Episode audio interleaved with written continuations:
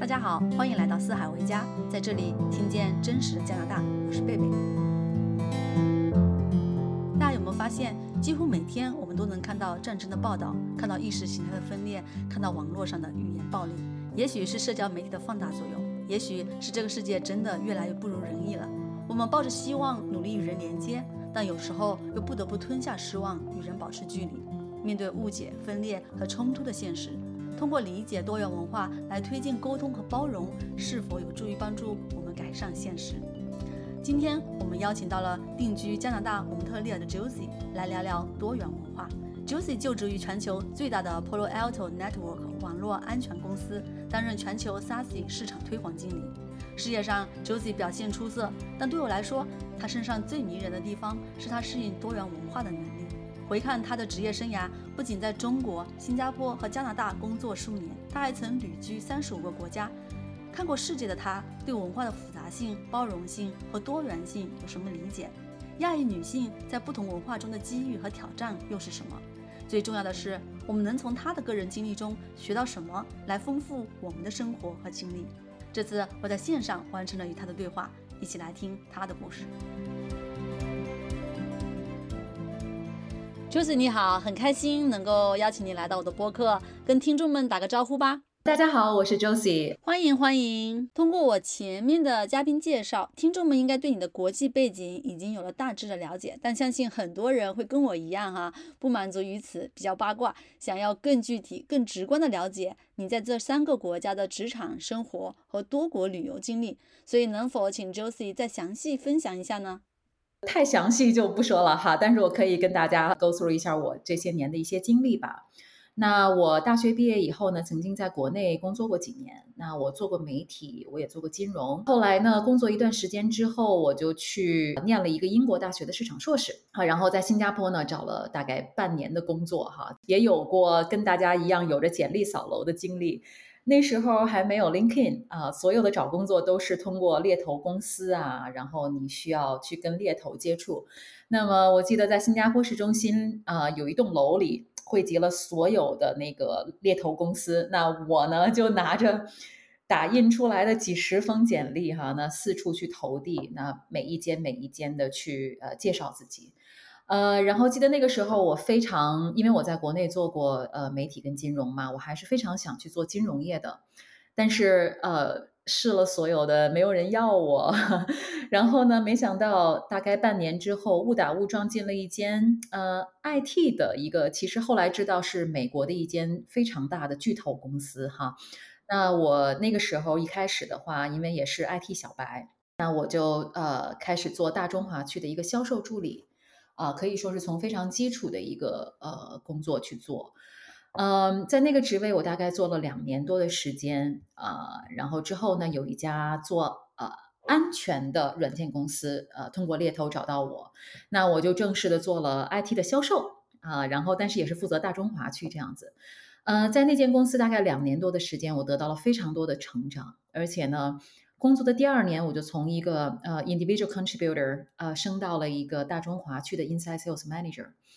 啊，我开始在北京招聘自己的团队，啊，我记得非常有意思，就是，呃，我在北京的酒店，那个时候我们连北京的 office 都没有，那我在北京的香格里拉酒店 酒店里面的 lounge，然后去一个一个人去 interview。就非常有意思的一个经历哈。那个时候我记得有三个职位我下面，那他们的简历看他们适合做什么样的职位，然后适合 cover 香港还是中国大陆还是呃还是台湾，这么着开始了我的一些 IT 销售的生涯。那后来到二零一七年的时候，现在这个公司呃的 HR 找到我。通过了大概七轮的面试，进入了一个就是呃销售的管理层。那还是在 Inside Sales 团队，然后开始了我的网络安全生涯。大概两年半、三年左右的时间，因为家庭的原因，我搬到了加拿大，然后认识了贝贝。然后后来呢，拿到了加拿大的那个身份之后呢，就由我们公司亚太区的管理层推荐了我到北美做 marketing。啊，然后也是最近啊，就是今年的年初，我呃从 marketing 转到了另外一个叫做刚才贝贝说了叫 go to market 啊 SaaS 一个角色，那呃从北美呃转到全球的一个市场。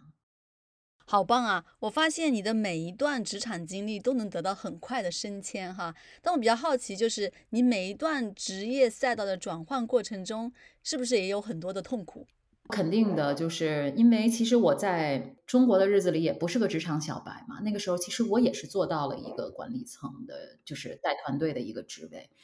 那其实很多时候，像我，我一直都说我的人生面临 N 多次的重启。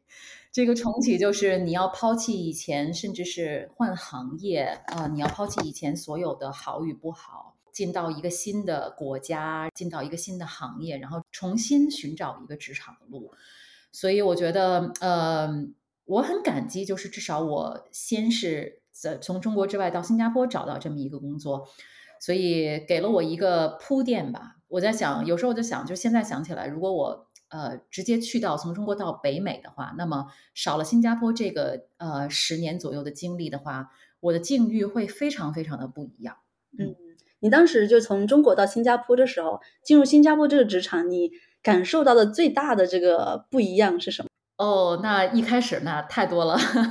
我觉得，呃，首先新加坡还是一个以华人为主的社会，这个会让我们觉得还是比较舒服，对吧？所以你的那个职场环境还是是讲中文的，对吗？呃，其实不是，我的职场环境中文加英文一半一半。最一开始的工作，因为新加坡有很多是 target 华人市场和中国市场的，甚至大中华区的市场的，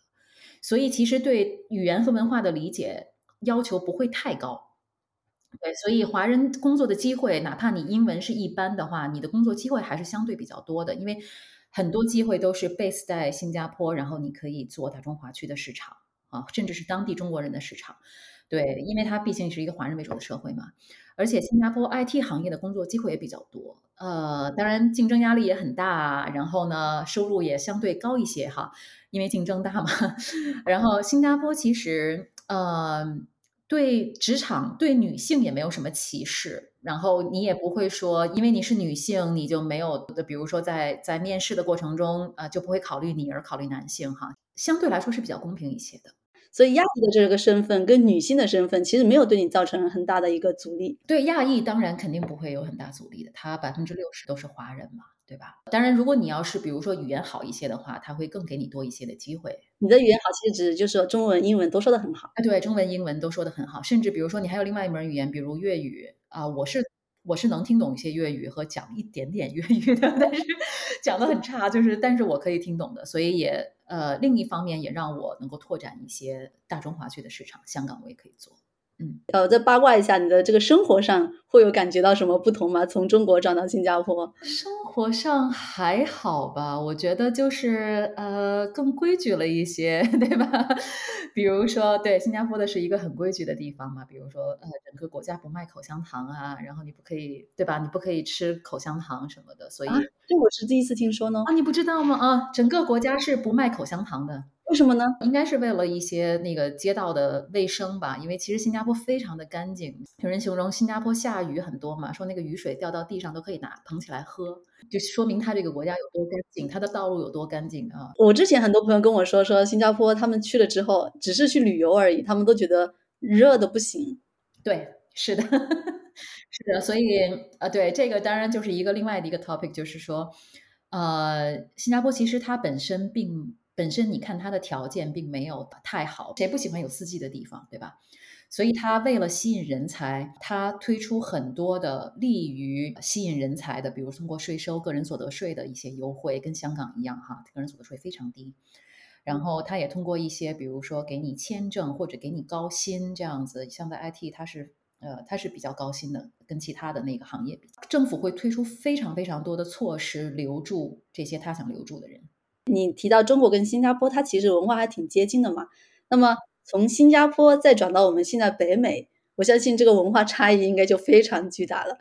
你们能分享一下你感受到这种最大的差异是什么？在北美的话，一开始真的会，你会感觉到身边人的思考方式。包括你曾经的可能一些优势，也许在一个全英语国家和一个全就是是非亚裔主主流的国家，你曾经的优势会不再是优势。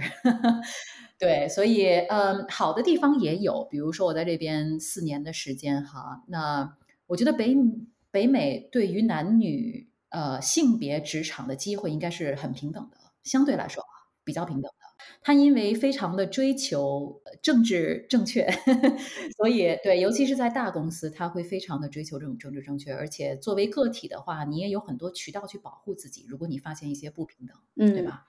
啊，这一点可能是亚洲国家未来可能需要再去发展的地方。但是这边的话，对于一个职场人，你有很多的武器去保护自己。这个职场文化就特别好。我发现，我单单是生活在这个地方哈，为了适应这边的生活，都感觉要扒层皮的感觉，不断的要退掉一些旧的一些思维方式，然后呢，换上新的思维方式。我不知道周姐在职场中有没有这种扒皮的感觉？太多了，真的，我每一次换一个地方都像扒了一层皮一样，我一点不夸张哈，因为新加坡人的思考方式。和中国的思考方式也不一样，甚至中国每个地方的思考方式都不一样，你不觉得吗？对吧？那么加拿大跟美国人的思考方式也不一样，你每一次都像去重新扒一层皮一样，然后重新去了解一些事情。就比如说拿表达这件事情来说哈，你看中国其实是处在一个就是高语境的一个环境下，嗯，对吧？就是说我们很多事情不讲究说破，讲究比如说我我说出。一分两分，那么你可以去揣测到我另外七分八分的意思啊。然而在这儿的话，这种东西完全不 work。比如说欧洲人也好，呃，美国人也好，加拿大人也好，他们是处于在一个低语境的环境。就是说，如果你作为一个表达者，你必须要完完全全把别人说明白，而且要直截了当、逻辑非常清晰的把别人说明白。嗯啊。如果别人最后你说了半天，别人都没听懂的话，那么你到底在讲什么？你懂吧？就是，所以就这个就是一个非常非常大的我们需要去克服的，而不是我们去揣测。OK，你为什么没听懂我的意思？你为什么没有 get 到我要说的点啊？我们以为别人 get 到了，但其实别人没有 get 到，是因为别人完完全全从小生活的语境的环境和文化跟我们完全是不一样的。所以这点就是我我觉得。非常有意思的一点，还有就是，比如说你怎么去表达你的成就和你的一些建议和愤怒。我们比如说，我们呃华人的环境是有些什么成就，我们也比较低调，不显山不露水，对吧？我们就是对吧？不要让别人知道。但是其实在这个地方，在欧美的职，在北美的职场，你就要学会怎么样去表达自己，而且把自己所。就是做的事情和成就都给秀出来，还有如何利用一些方式，邮件呐，呃，信息呀，或者是一些 social posting，对吧？一些那个呃媒体上的东西，把它给秀出来啊。然后这个会对你未来的升职有很大的关系。然后另外呢，比如说呃那个表达这个东西我不同意的时候，这个是最难的。怎么说不，或者说我不同意这样东西的时候。或者说我不开心你这样做的时候，嗯啊，像我我我个人的经验是，我会去平常在一些会议中或者邮件里，我会去特殊的去留意这些时这些时刻，比如说第三个人向另外的人去表达他的不满的时候或者建议的时候，他们是怎么说的。我就把它给抄下来，通过观察别人来学习。对，你就通过本地人怎么表达这种方式，对你是一个非常好的一个啊，去给你自己一些 一些机会吧啊，怎么样去表达自己？你也是进入这个北美市场之后才学习这种低语境的这种表达方式。呃，我我可以说，在新加坡的那些年，因为我的职位从一个 individual contributor 到一个 management level 嘛，所以。那些年，其实我就已经在刻意的，因为我发现，真的有些时候，呃，你用很多方式，你曾经熟悉的方式去跟别人讲，别人听不懂，嗯。啊，或者当你想 get 到一样资源的时候，你想去要一个资源的时候，你用你，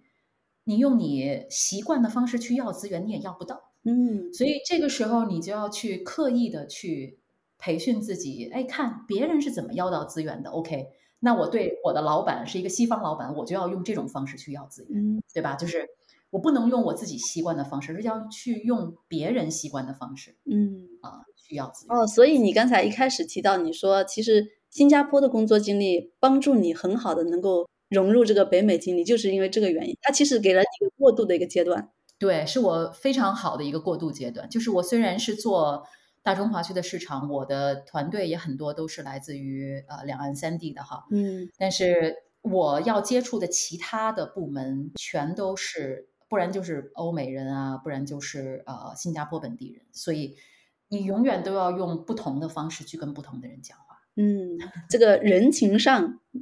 你觉得这三个国家差异大吗？呃，你指的人情有什么特别的？关系啊，你是不是要需要通过跟这个上司或者同事来处好关系，才能去解决这个问题？哇，你这个你这个你这个问题太好了，因为其实每个人心里都有差不多都有答案哈。对，就是当然中国的话，对于人情关系要求可能会更更高一些，对吧？呃，北美的话，这个人情关系就最淡嗯啊。我这个也不需要什么太多的关系和人情，当然。比如说像我，我如果要是在我需要一份工作的时候，我可能也要 leverage 我以前的一些资源，嗯那么推荐我到北美，这样子的话能够助我一臂之力，对吧？然后能够得到一个非常好的 referral。但是当你来这边以后的话，其实你很多东西就要靠自己，要靠自己的领悟力呀、或者说你也不用刻意的去，比如说去讨好什么人，或者说呃，你只需要把你自己的东西做好。另外就是在你自己想发展的方向，想清楚自己要走什么样的路。因为我现在的职位，我也需要接触各个国家的人嘛。有些，比如说，我发现一个很有意思的现象，就比如说在那个在欧洲哈，就是我要接触很多欧洲那边的同事，就是他们其实是比美国人更直接去表达的啊。这一点其实我们可能大家都没有特别多的体会啊，因为没有比较。但是我如果要是跟美国人比较的话，我发现欧洲人其实更直接，超级直接。欧洲人，比如尤其是在表达负面的反馈意见的时候，他们和比如荷兰人，他们就呃会比其他的美国人更直接一些。而且在荷兰，比如说呃沟通高手就是能够明确、简单、直接，然后有逻辑表达的人。但是呢，在中国呢，就是说可能沟通是比较复杂、比较微妙和间接的，所以。在 对，然后呢，在中国的沟通高手的定义就是你能够讲究察言观色，对吧？然后读懂言外之意，强调心领神会 对，就是非常的不一样。然后，但是在美国，我发现他们有相当一部分人很有意思，其实他们不喜欢直接表达的不满，或者直接传递出来的一些负面信息，这点比荷兰还稍微的保守一些，真的很有意思。比如说像我在生活中，我现在也慢慢知道他们，嗯，北美人比较喜欢稍微直接点的哈，然后还是会尽量的委婉的去表达。我说，哎呀，这样说了会不会伤害到人家？我自己会很多这种设想。我觉得还是对你对面那个人的分析吧，就是你跟谁在讲话，他能够接受什么样的、什么样程度的直截了当，对吧？即便你不直截了当。啊，你也不能太拐弯抹角，跟当地人接触，就是说，你可以说我委婉的给你一些我的建议，哎，Can I suggest you this and that，对吧？但是你不可以说啊，比如说你说了十句话了，但是你还没有 get 到你的 point，你还没有进入到你的 point，那他们就是完全不能听得懂，你对吗？就是，然后你还还是要看，还要还是要看对方。然后比如说我先生，他是一个非常直截了当的人。啊，然后他对于负面的东西，他也可以直截了当的接受。我在很多接触中，我发现，哎，他是这样的人，那我就可以跟他直截了当一些。根据不同的人，你来调整你的这个直接的程度。其实我觉得在中国也一样，有些人可能即便是他间接，但其实他也相对来说直接一点。你可以跟他，比如你的闺蜜、你的好朋友，你可以跟他直截了当的去讲一些，哎，我觉得你这点没做好，对吧？但是，比如不熟的人，或者说有些非常爱面，百分之九十的人可能都比较爱面子吧。那那种人，你可能要非常委婉、极为委婉的去去讲一些，甚至不讲。所以，还是根据你，我觉得基本的原则是根据你的对对象，你跟谁在讲话，和他能够解释你对他的判断。就是看人下菜，对吧？这个建议特别好。你还有观察到这种不同文化之间比较有趣的现象吗？我觉得有一点蛮有意思，就是拿比如说咱们东方文化和西方文化做一个比较。比如说，在你怎么称呼你的老板？比如说我刚到新加坡的时候，称呼老板，哪怕 CEO 哈，你都没有，你都不需要叫他们什么总的，对吧？都是直接直呼其名啊，谁谁谁就是 first name，call by first name，对吧？但是呢，就是在呃，但是在中国，可能你就要给予你老板绝对的权威。然后还有就是在这边的话，作为一个个体，哪怕你是打工的，就是你也有完全有权利拒绝节假日或者工作时间以外的聚餐和集体活动。嗯嗯嗯，在新加坡这点就有，但是还不是特别明显，因为。很多人还是愿意去一些，比如说六日安排的集体活动，或者是晚上安排的一些团队聚餐哈。但这边的话，你会发现，当嗯你三一个 invite，然后礼拜六聚餐，哇，很多人会把你给 pass 掉，就是没有人会来，哪怕你是个 CEO。所以，没没有 CEO 这个时间给大家，就是让大家去聚餐这样的。所以，呃，他们对于个体时就是时间上的一些尊，呃，还是有非常呃非常大的尊重的。还有一点就是，其实我觉得曾经我没有期待，但是在这边很 surprise 的一点就是，呃，美北美这边对于家庭的一个看重。我发现到这边之后，很多时候，比如说选择一个职位或者不选择一个职位，甚至是辞职，他们给出的原因都是，呃，我想去 take care 我的家庭，给家庭更多的时间。所以你会发现，不是每个人，甚至很多人都不是把事业的成就放在人生的第一目标的。啊，他们也许是因为我们处于社会不同的发展阶段，然后也可能是因为竞争力都这些东西都不一样，对吧？就是在我们可能还在呃还在追求物质上的一些成就的时候，那么在这边，尤其是在硅谷，那他们已经很多人都开始。注重精神上和家庭上的一些成就，就事业是要有的，但是不是我人生中的第一位的。嗯，你讲到这个，其实我也想到我身边的一个例子。我一个好朋友，他在联邦政府工作，然后他的上司就是一直要提升他上去，然后他就一直拒绝，理由就是说我要照顾我的孩子。这是整个社会发展到一定阶段的产物吧？我觉得中国慢慢的也会，或者说亚洲。呃，慢慢的也会有这样的，当然跟他的一些呃社保体系什么这些都是有关系的，对吧？呃，教育程度、全民受教育的程度、社保体系，呃，还有你比如说呃，就就这么说吧，其实同理，呃，结不结婚这件事情和要不要孩子这件事情，我们其实中国已经实现了一个质的飞跃了，对吧？人们当当人们曾经九十年代的时候，甚至两千年的时候，还把结婚当做人生的一种。必要的时候，现在的年轻人已经不再认为是必要了，对吧？孩子也不是必要了，这个是你发展到社会发展到一定阶段时候必然的一个产物啊。也然后其实一样的就是，比如呃高语境向低语境环境的一个转换，我现在清楚的看到，比如九零后、零零后，他们不再执念于。待在那个高语境环境里，你把话说清楚一点，你知道吗？对，就是他们不再执念于那样，他们甚至希望更简单一些的东西，哈，所以也有这么一个转换。嗯嗯，那你现在在这里，比如说你的这个生活方式、工作方式，然后这种人生的重点，是不是也有发生这种潜移默化的转变？对，就是啊，我觉得对啊，我我我是觉得我我整个的人生就是说，我会花更多的时间，因为我现在年纪也不小了，我会花更我会花更多的时间去考虑，呃，怎么样让自己更活得更舒服一些，嗯啊，然后比如说，也许我也会拒绝未来的一些 promotion，或者说让我要去担当一个更更高的职位，但是我可能要。付出非常多的时间和精力，而且我没有办法在家里待着，或者说没有办法去呃跟家人陪伴哈。一年如果有半年多的时间在出差的话，那可能那个东西就不是我想要的。嗯啊，然后比如说，如果要让我去搬到一些呃，比如说收入高但是花费也很高的地方，也许我就也许我就会拒绝，对吧？就是我要我要人到中年，可能我要去寻找一个。生活与工作的一个平衡点，嗯嗯，这个对我来说是最重要的。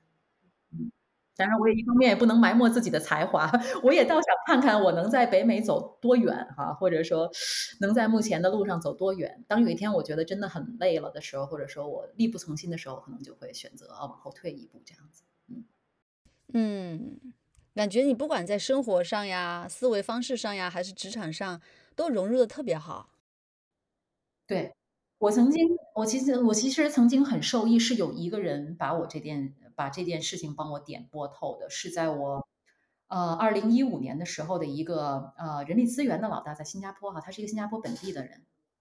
然后他也是呃做亚太区人力资源老大做了很长的时间，然后他有一次跟我们我们两个一起吃饭哈，我们可以聊很多东西，他就跟我讲说，Josie，你知道，呃，就是你如果要是想做当地的市场，或者说想真正融入呃新加坡，你就要完完全全像本地人一样思考。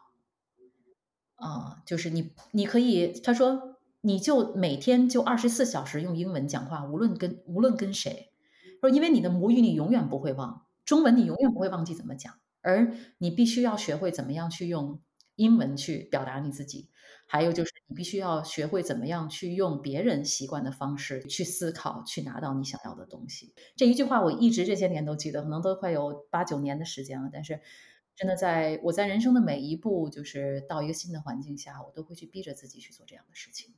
嗯，这个经验特别特别好，谢谢谢谢。就提到融入，很多人会说去到一个新的国家，那第一个问题肯定是语言问题嘛。所以关于语言 j o s 有什么想法想跟我们分享吗？那我觉得华人有些过于关注语言这样东西了，甚至我们有一个 perception 是说，呃，我觉得这个是个误区，就是啊，你的英文很好，所以你肯定能找到一个好工作。嗯 我可以告诉你，这个观点肯定是非常，就是说你你你看的角度可能是不一样的。嗯，当你在一个完完全全都是英语母语的人的一个环境里，对吧？呃，全民都是英语是全民母语的北美吧？这么说，语言其实就是一个底层基础。比如说你去面试，你的对竞争对手他们都是都是本地人，所以你并不是跟一堆中国人在竞争。你是跟一堆本地人在竞争一个工作机会，所以你就比如说，你可以换位思考哈，就是比如你在中国，你作为一个管理层，你在面试，呃，你下面的一个职位，那突然有一个老外闯进来了，你会因为他的中文好就录取他呢，还是因为他是非常适合这个他的所有的经验和资质是非常适合这个职位的呢？那一定是后者。嗯对吧？就是你不会把你不会把那个语言作为你衡量一个外国人的标准。嗯可能我如果选一个 partner，也许我会把语言给对吧？我可能选择生活中伴侣的时候，语言如果我英语英语不好，我可能会希望他的中文好一些。但是工作中的话，永远是谁更胜任这个职位，在这边也一样啊。所以，包括跟你讲一个非常现实的事情，就是比如说像我们公司很多的高层、极高层 C level 的。啊，甚至是一些呃高管啊，他们很多高层都不是英语母语的人，嗯而且他们说英文都带着很大的口音，嗯嗯用词也不是那么的丰富。我们其实，在写邮件和说话的时候，不用非要说一个非常长的句子，很不像写诗一样啊，就是其实根本用不到哈。只要你能够清晰的表达自己，但是你的英文水平必须要符合你职位所要求的那种语言沟通的要求就够了。所以最终最终，你是不是被晋升，还是你是不是得到这个职位，完全都是在于你曾经的经验和你的资质有多大程度上符合他们的要求。所以呃，就是说，真的在北美，如果你必须融入身心全身心的融入的当地文化，还有就是职业技能上的发展，我觉得会是更重要的一点。突然想到，比如说人家都是 native English speaker，然后我们如果说的不好，其实说的不好的情况下，人家也能猜出我们在说什么。对，就是真的啊，所以为什么就是我我当初也是我我甚至有一次在我刚刚得到这个职位，因为我我呃二零一二零二零哪哪一年两年两年多前接近三年前吧，呃我被 refer 到就是我现在这间公司北美的 marketing 职位嘛，我甚至一度的怀疑过自己啊，这是真心话，就是他们为什么要我？marketing 是一个对语言和文化要求非常高的一个。一个一一个一个部门，而且我跟你讲，我在那里面可能是为数不多的亚裔，其他的亚裔都是在美国从小长大的，你知道吗？嗯我是唯一一个亚洲背景的亚裔，然后嗯在美国做 marketing 的，在北美做 marketing 的，嗯然后我一时半会儿都没有反应过来，就是为什么他们要我？后来呢？后来是我先生帮我回答了这个问题。他说他们要你不是因为你是不是亚裔，也不是因为你在哪里 grow up。他说这个是你你看问题的角度要变一变。他说他们要你是因为你曾经的经验和你的销售管理呀，或者说你对整个市场你很熟悉，你很熟悉这个这个市场哈，然后你能把你销售的一些东西带到 marketing 来，你要去扬长避短。哦，我就一直 keep in mind 他这句话，然后我就争取每一次在我做的每一件事情上都能够从一个不同的角度，因为像我这样的来自于亚太亚太区，然后呃从销售转 marketing 的几乎是没有的，我可能是唯独一份儿，嗯，所以这样的话我就反正说白了就是这是一个小舞台，我怎么跳怎么 怎么样去表现都是我自己的事情，所以哎我反而发现哎。有一些时候，这样角度去想问题的时候，你会收获很多的成功。其实就是一个 mindset 的问题，mindset 的问题和你如何去在把这个 mindset 落实到你生活中和工作中的每一件小事上，怎么样去把它这个这个东西，这个我们都认为是真理的东西，落实到你生活中的，甚至你发出的每一封邮件，你开的每一个会。第一步是 mindset，然后第二步怎么把这个东西给落实下去？execution，对。嗯，对。然后我发现你其实，在每种文化，中国、新加坡、加拿大三个国家，你的职位晋升真真的好快，就一年两年就上来了。就是我现在就很好奇，说有没有什么职业特质哈，是可以凌驾于这种国家跟文化差别之上的？我觉得，说实话，我觉得还不是自己还是在学习跟探索中吧。其实我也没有发展的很快，而是我觉得是机会。我我我我讲真心话，就是这个世上有才华的人太多了。反而呢，是怀才不遇，应该是占人生中的一个大的比例。嗯，对，所以其实你看那些成功的人，嗯，其实他们并不是说因为他们的才华有多么的出众，而是他们天时地利人和，嗯啊，他们抓住了他们人生中应该抓住的一些机会。其实就那么重要的几个机会，就会让你完全的不一样。但是你是怎么去抓住他们？因为太多人就是怀才不遇的，他就是没抓住这个机会。OK，首先很多人他们习惯自己的 comfort zone，比如说我现在，我现在其实我去年一年的表现是非常不错的哈，就是在我们整个 performance review。那但是就在这个时候，我敢于去选择跳到另个另外一个部门，承担一个新的职位，因为我觉得我非常清楚的知道，就是新的职位是我呃是我更想要的东西。现在的很好，但是呢。在你最舒服的时候，你把你现在目前东西 handle handle over 非常非常好的时候，你跳到另外一个职位是需要很大的勇气和魄力的。嗯，我在新加坡的时候也是做到一个销售的管理层，收入也很高。然后从新加坡到加拿大，都以为我是脑子锈住了哈，就是所有都要从头开始，然后甚至认为我是恋爱脑什么之类的哈，为了家庭跑到这儿。我其实并并不 care 别人怎么讲，你爱怎么讲怎么讲哈。但是我我自己非常知道，就是，呃，我敢，我觉得首先你要敢于去让你的人生有一些重启，对。但是这个重启之间不是没有关联的。比如说，你让我来到加拿大以后，完全 move 到另外的一个角色，从零开始，对不起，可能我不会去这么做，对吧？那可能我就要跟我先生重新要去商量，你是不是来新加坡。对吧？就是说，我首先我来到加拿大，我不是说要我的事业从从零开始的，而是能我我确信我能够接上，然后那么我来这儿的话，至少不会太差，那个开始不会太差这样子。所以我觉得人生可能要有时刻要有一种承担 challenge 和呃 step out from your comfort zone 的一个勇气。然后，另外呢，我还有就是说，一个是刚才我们提到的融入，哈，就是像本地人一样思考啊，是完完全全进入式的那种融入。然后还有就是举一反三，好像我跟你说的，比如我的工作伙伴百分之一百都是当地人，这个对于我的语言的呃语言的成长，还有就是对于像本地人一样思考，还有勤于总结和归纳的那种本事，就是是是是非常有帮助的，基本上属于。呃，激进式的那种那种增长，我能我每次都能够体会得到。就是我记得我曾经，比如说像语言这方面，我曾经也是一个呃，开会之前要准备很多开英文的会要准备很多东西的人。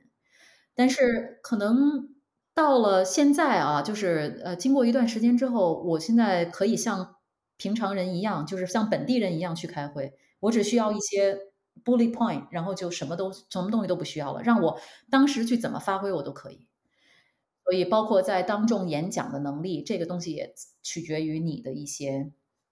呃锻炼呐，对吧？呃，还有你的一些知识的积累啊，说的多了啊，说的我专业上的东西多了，然后就越来越 confident。还有就是真的不要在意什么你的口音不口音的，他们明白就行了。真的，我我我原来也很很想去模仿当地人的口音，我就发现我。我模仿半天吧，就是我永远都有那么一个 gap 在那儿，无论大小，对吧？就是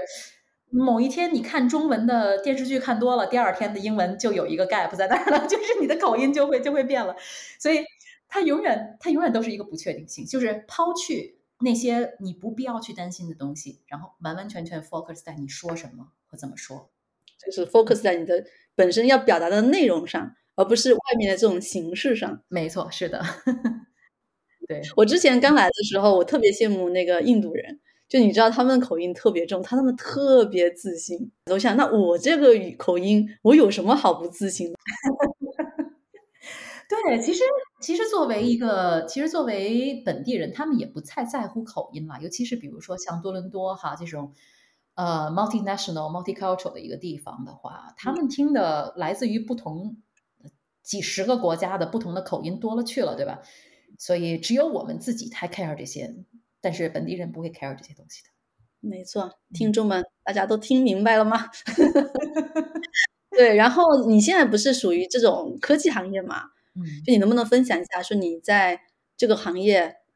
你觉得女性她的这个比例啊、重要性啊，还有这种地位啊，就你有什么观察？OK，呃，其实，在实话说，科技行业女性比例是很少的。嗯。对，然后呢，呃，其实但多与少，其实我觉得是相对的，不是绝对的。比如说，女性做技术的相对少，但是女性做销售的相对就多一些。比如像我们公司在北美，那女性做销售的可能有百分之三十甚至四十，对吧？就是说，呃，customer facing 的一些 role。然后，但是比如做 marketing 的那就太多了。我们我们一个 marketing 团队哈，就是 field marketing 团队，女性可能占超过百分之。八十到九十，对，所以对，所以它是它的多跟少是相对，不是绝对。所以你的意思是，技术领域其实比例稍微低一点，但是在销售、市场营销或者行政领域，女性其实比例很高。没错，什么 HR 啊这些，那女性比例非常高的。对，但是而且而且绝大多数上，呃，绝大多数的硅谷的公司在企业文化上，他们是。要追求平等的，嗯，politically right，你知道吗？啊，甚至对女性有一些特殊的对待，嗯啊，比如说像我们公司女性的领导是很多的，嗯，而且女性，比如说跟男性在同一个竞争同一个职位的时候，绝对不会有任何的劣势，嗯啊，然后呢，呃，但是亚裔的女性领导在硅谷确实比例不大，我指的是高层啊，那么中层领导还是蛮多的，但是亚裔的。亚裔女性领导在硅谷的高层确实不多，然后当然这个可能跟一些玻璃天花板呐、竹子天花板呐这些都可能会有一些关系，或者说有些时候你看他们是亚裔，但是他们是在美国 A B C 长大的，你知道吧？他们或者是在什么，就是他们的他们从语言到文化到思维方式没有任何跟本地人没有任何的差异，虽然他们是亚裔，像我们这种完全从亚洲。受过教育，然后到这边的话，就这种简直就是凤毛麟角，太少太少了。那么你有没有觉得你自己需要花力气去突破性别和种族壁垒呢？嗯，其实还好，一个是取决于大方面的一个社会环境啊、竞争压力啊、政治导向啊，甚至企业文化。就是在我的印象中，其实我可以 share 一下我的呃亲身经历的几个几个蛮有意思的事情，比如说。呃，在性别方面哈，我记得我在入职培训的时候，呃，他们曾经呃有一个非常明确的培训，说第一，所有管理者不能够因为呃工作申请人怀孕而拒绝他的申请，呃，只要他是比如说符合呃这个工作要求的最适合的人选，那么他就应该得到这份工作。啊，同样的，你也不可以，比如说同呃因为她怀孕，所以你就找别人代替她的职位这样子哈。所以这些都是对于我们呃性别的一个女性的一个保护。另外呢，我觉得还有一个就是 harassment，职场骚扰。我们每年都有职场骚扰的培训和考试。其实职场骚扰不不光是说男性对女性的骚扰，有很多，比如说你作为一个亚裔，他们怎么称呼你，这个这个名字，给你一些外号跟一些绰号，这些都叫做职场骚扰。他其实培训和考试就是让你了解什么是职场骚扰。还有就是你遇到职场骚扰之后，你应该向哪个部门举报？嗯，还有就是怎么样去保护自己？他入职之前就给你这些东西，你就会非常的安心。就是你知道哦，一旦我发生哦，原来这个叫职场骚扰。可能以前我们还没有，可能就忍气吞声了哈。但是，所以我我我觉得这个还是蛮有意思的。对，对于性别还有种族的一些保护。另外呢，就是其实我们公司的企业文化也比较扶持女性领导层和少数族裔群体，像我们就属于少数族裔嘛，很多时候。因为你是少数族裔的女性，甚至还会有一些特殊的优待和照顾，对对对，一些小的特权，对，所以呃，可能还是说从大环境、小环境都要去衡量的一样东西。生活中也有这种经历，就是少数族裔的女性真的是还是有那么一点特权的。对，然后尤其是在一些重要的公开场合，你会比别人更容易得到一些优待。对对，这一点我觉得还是很欣赏的加拿大这这一块方面的这种 promote。你有没有考虑过说如何利用你的这种多元文化的背景，成为你的这种优势？首先呢，我觉得我的建议是说，你有这个多元文化背景，你一定要找到最大化你的优势和一个职业定位。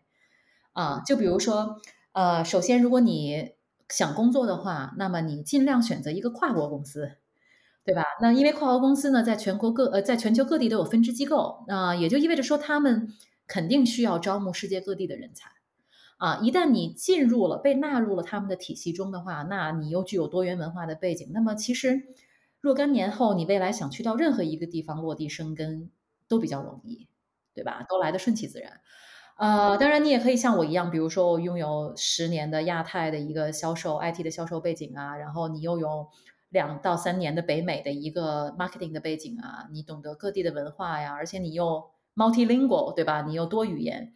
就是你就很容易得到一个全球的职位，对，而且你也比如说为未来晋升全球管理层增加一个砝码吧，对。呃，其次呢，我我的一个建议就是你要抓住总部的优势，啊，比如说，嗯，我在好几个公司的总部工作过，当然都包都是在基本都是在亚太哈。呃，新加坡很多都是亚太 IT 公司的总部。那在总部工作最大最直接的好处就是人际关系。那你可以非常近距离的跟领导层啊，亚太的或者说是总部的管理层沟通跟接触哈，而且你也有更多的机会让他们记住你，记住你是谁。呃，像我，我也是。呃，就说因为这些曾经在总部工作，那么我才可能更有机会拿到现在这份工作哈。呃，第二呢，就是工作机会，我发现，呃，到北美之后啊，我发现就是说，硅谷总部的机会其实比亚太呃分支机构的还要多很多，而且职业发展也会更好一些。我刚刚呃就是转的这个职位的话，也是因为我亚太的销售背景。和北美的市场背景结合，那拥有这两者的人几乎非常非常的少啊，那我就脱颖而出了，对吧？然后，